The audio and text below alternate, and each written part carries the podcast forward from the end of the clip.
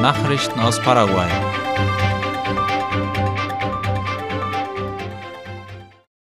Das Finanzministerium hat neue Staatsanleihen aufgelegt. Wie die staatliche Nachrichtenagentur IP Paraguay berichtet, wurden gestern Anleihen im Gesamtwert von 22,2 Milliarden Guaraníes versteigert. Die Rückzahlung der Gelder erfolgt zwischen 2025 und 2040 und die Zinssätze liegen je nach Laufzeit zwischen 7,7 und 9,9 Prozent. Es ist die dritte Versteigerung von Staatsanleihen in diesem Jahr. Im vergangenen Jahr hatte das Finanzministerium durch Versteigerungen Staatsanleihen im Wert von 3,8 Billionen Guaraníes ausgegeben. Der Internationale Währungsfonds hat seine jährlichen Konsultationsgespräche mit der paraguayischen Regierung abgeschlossen. Darüber berichten die Asuncioner Tageszeitungen und die Nachrichtenagentur IP Paraguay. Bei den sogenannten Artikel 4 Konsultationen reist ein Team von Mitarbeitern des Währungsfonds in das Mitgliedsland, um sich über die Wirtschafts- und Finanzlage zu informieren und mit Regierungsvertretern die wirtschafts- und finanzpolitische Ausrichtung zu diskutieren. Der diesjährige Abschlussbericht weist auf das Risiko eines geringen Wirtschaftswachstums und einer hohen Inflation hin. Als Grund für das niedrige Wachstum nennt der Währungsfonds die Trockenheit, die im letzten Sommer zu einem massiven Einbruch in der Soja-Produktion geführt hat. Durch die Überschwemmungen der letzten Wochen könnte die Wirtschaftsleistung des Landes weiter beeinträchtigt werden. Der Währungsfonds geht für das laufende Jahr von einem Wirtschaftswachstum von 0,3 Prozent aus.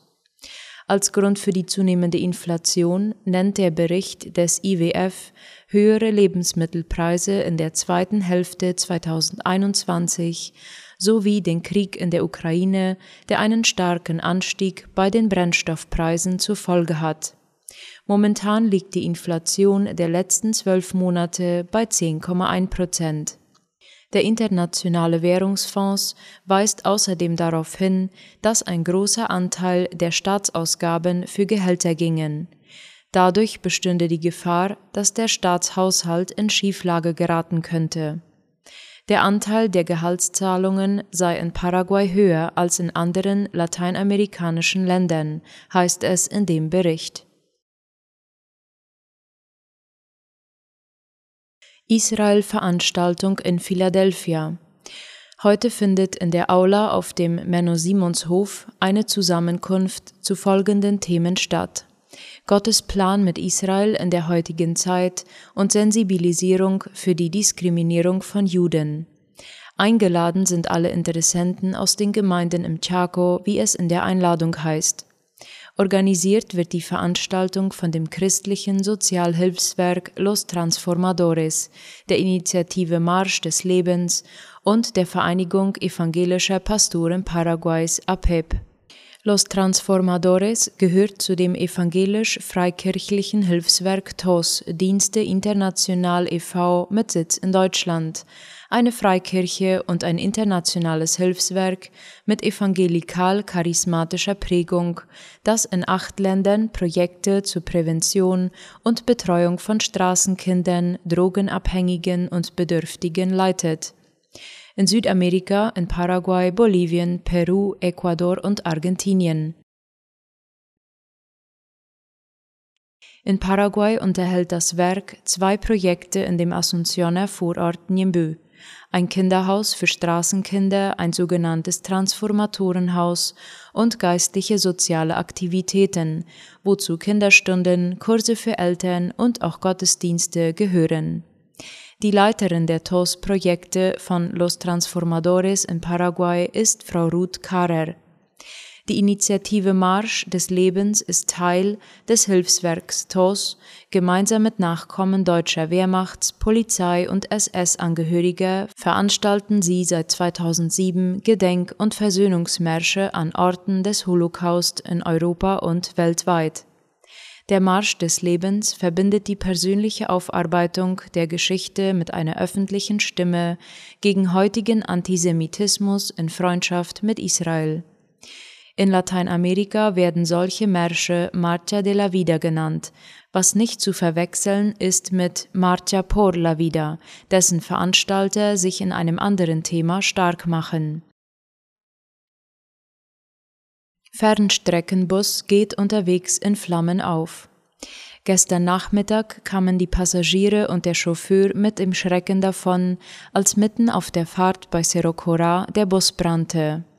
Laut Angaben von Paraguay.com ereignete sich der Vorfall gegen Mittag. Der Bus war auf der Fernstraße 5 in Amambay unterwegs. Wie viel Menschen mitfuhren, wurde zunächst nicht bekannt, nur dass keiner zu Schaden gekommen ist. Das Programm OpenX sucht die 150 besten Start-up-Unternehmen in Paraguay. Darüber berichtet das Nachrichtenportal OI. Bis zum 10. April können Jungunternehmer ihre Firma auf der Internetseite openx.org anmelden. Erwartet wird dabei, dass mindestens zwei Personen hinter dem Projekt stehen, dass es sich um eine innovative Geschäftsidee handelt und dass an der Unternehmungsgründung mindestens eine Frau beteiligt ist. Das Netzwerk bietet den Unternehmensgründern zahlreiche Online-Kurse, zum Beispiel in den Themenbereichen Softwareentwicklung, Kryptowährungen, Englisch und künstliche Intelligenz. Zusätzlich sollen die Jungunternehmer Zugang zu potenziellen Investoren bekommen. Paraguay wird Schweinefleisch nach Taiwan exportieren. Die Regierung der Republik China auf Taiwan kündigte bereits an, Inspektoren nach Paraguay zu schicken, die in Frage kommende Schlachthöfe bewerten werden. Darüber berichtet die Zeitung OI. Der Minister für Landwirtschaft und Viehzucht, Moises Bertoni, äußerte sich zuversichtlich im Interview mit den Reportern hinsichtlich der Entwicklung in dem Produktionssektor. Wir haben erstklassiges Schweinefleisch und damit werden wir es schaffen, neue Märkte zu erobern, sagte Bertoni. Der Zeitpunkt für das Fleischgeschäft mit Taiwan ist laut dem Minister perfekt, weil Paraguay derzeit neue Märkte suchen müsse, nachdem der russische Markt für Rindfleisch verloren ging. In Bezug auf weitere Markterschließung für paraguayisches Fleisch sagte Bertoni, bei den USA warte man nach den Inspektionen noch auf eine endgültige Zusage für den Fleischexport. Weitere Länder, die Paraguay wieder stärker ins Visier nimmt, sind Israel und Ägypten. Nachrichten aus aller Welt.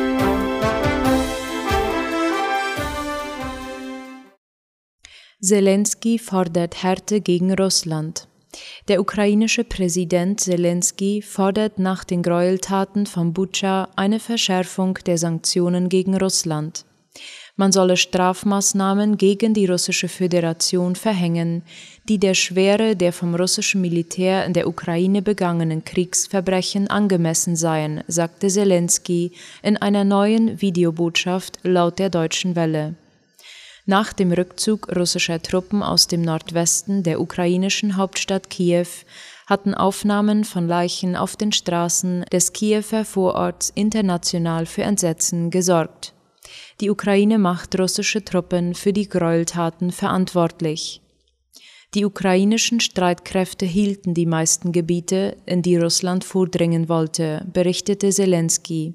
Am schwierigsten sei die Lage im Donbass und im Gebiet Charkiw im Osten des Landes, so der Präsident. Russland ist laut Zelensky dabei, mehr Truppen für eine neue Offensive in die Ukraine zu schicken. In der Region Lviv im Westen der Ukraine haben sich mehrere Explosionen ereignet.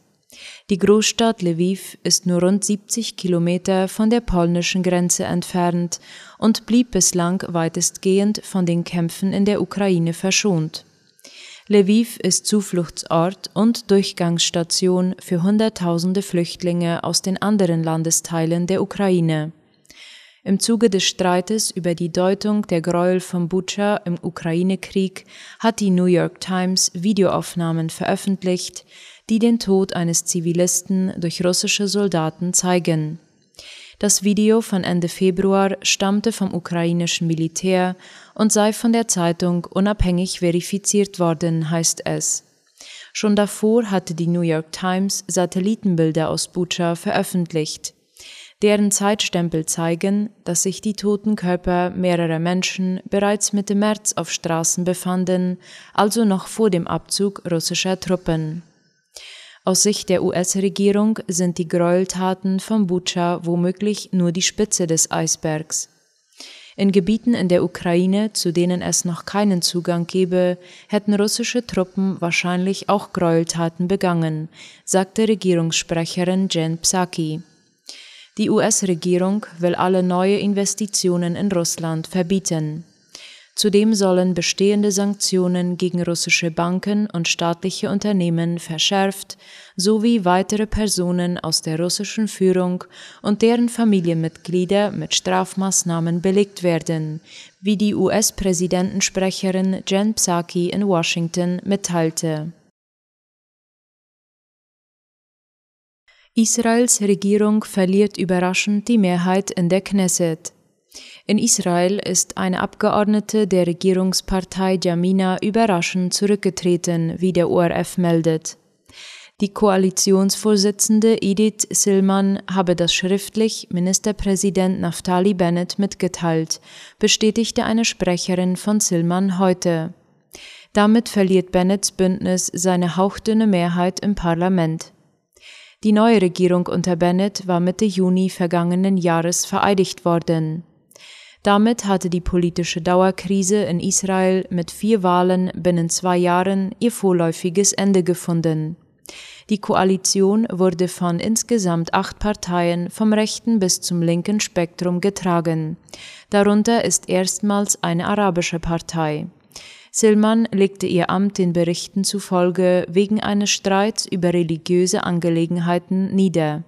Es ging darum, ob während des jüdischen Passafestes Chametz in Krankenhäuser gebracht werden darf oder nicht. Oppositionsführer Benjamin Netanyahu sprach von einer mutigen Entscheidung Silmans. In Chile steht in diesem Jahr eine Volksbefragung zur Verfassung an.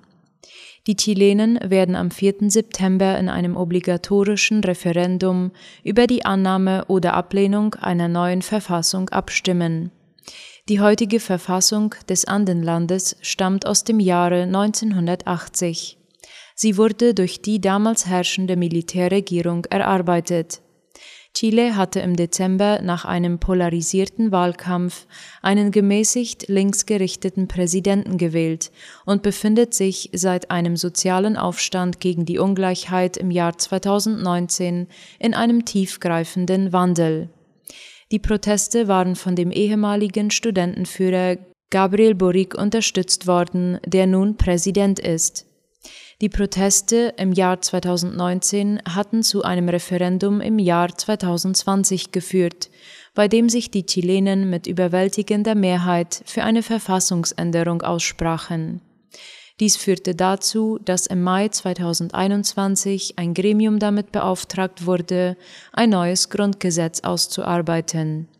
Rund 15 Millionen Wahlberechtigte werden zwei Monate Zeit haben, den vorgeschlagenen Text zu prüfen, bevor sie im September ihr Kreuzchen machen, wie die Regierung bekannt gab. Laut offiziellen Umfragen sind die Akzeptanz der Verfassungsreform und die Popularität des Präsidenten in letzter Zeit weniger geworden. Kontroversen über Eigentumsrechte, die Abschaffung des Senats und das Schicksal der Ersparnisse in privaten Rentenfonds haben die öffentliche Meinung erschüttert. Brasilien erhöht die Nutzung von Mastanlagen. Angetrieben durch die chinesische Nachfrage ist der Anteil der Mastanlagen in der brasilianischen Rindfleischproduktion gestiegen auf etwa ein Viertel der gesamten geschlachteten Rinder des Landes. Darüber schreibt Latina Press.